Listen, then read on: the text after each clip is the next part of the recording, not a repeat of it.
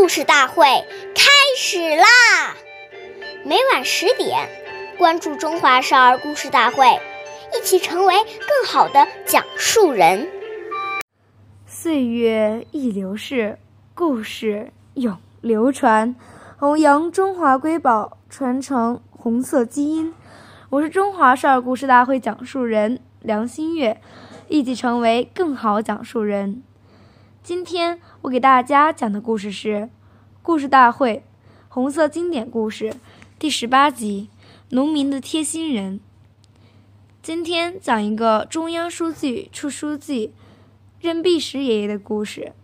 陕北山区缺医少药是农民们最痛苦的一件大事。常常家里的一个劳动力病倒了，不仅要耽误地里的功夫，而且还要花钱四处求医。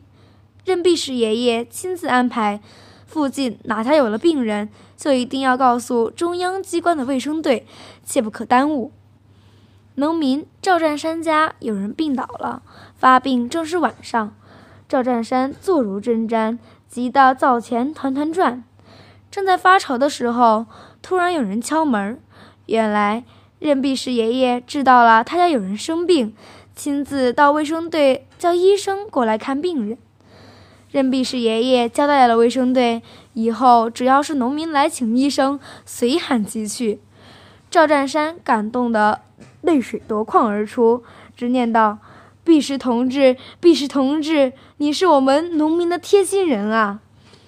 感谢大家的收听，关注中华少儿故事大会，一起成为更好讲述人。